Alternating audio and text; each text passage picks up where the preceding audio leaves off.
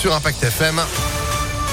C'est avec Sandrine Ollier, bonjour. Bonjour Phil, bonjour à tous. À la une des perturbations dans les transports par manque de personnel lié au Covid. Les fréquences sont rallongées entre chaque rame sur le métro C. Plusieurs lignes de bus sont également impactées au TCL. Euh, même cause, même conséquence à la SNCF. Des TER sont supprimés en Auvergne cette semaine. Cette menace de grève dans les écoles maintenant pour toute la semaine. Le syndicat d'enseignants SNES FSU a déposé un préavis qui court depuis hier et jusqu'à vendredi dans le second degré. Il sera reconductible tout le mois de janvier. En cause évidemment la gestion de la crise sanitaire dans les collèges et les lycées.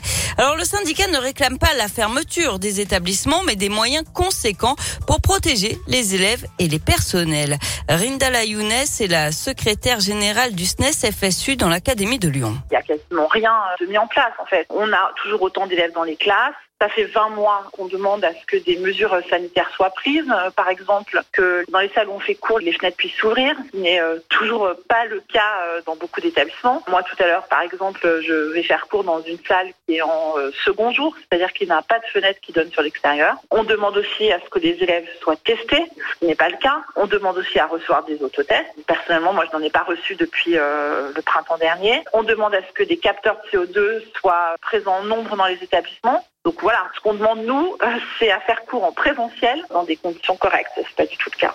Et en s'appuyant sur les données de Covid Tracker, le SNES FSU de l'Académie de Lyon estime que dans une classe de 35 élèves au lycée, le risque qu'un élève soit positif au Covid est de 61% sans que des mesures suffisantes soient mises en place.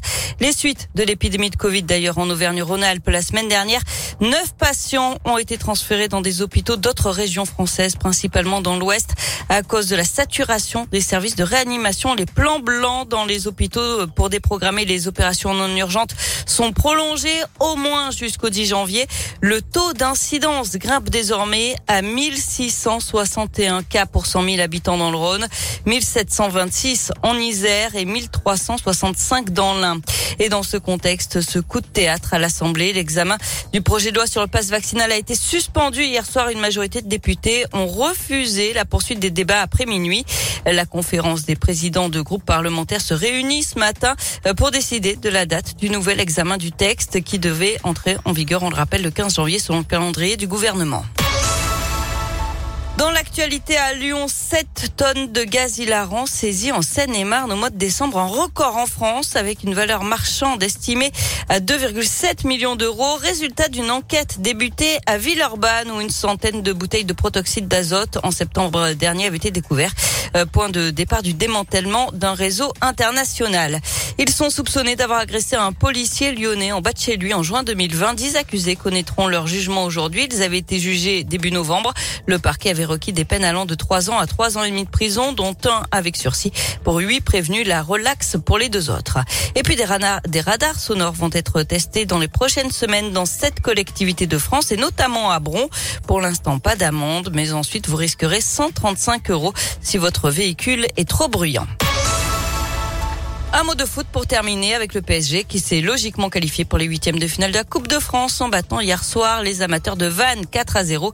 Dernier match de ces 16e de finale ce soir. Lens reçoit Lille. C'est à 21h. Merci beaucoup Sandrine. L'info à tout moment, impactfm.fr, notre application également. Elle vous êtes de retour à 9h. À tout à l'heure. Allez, 8h35.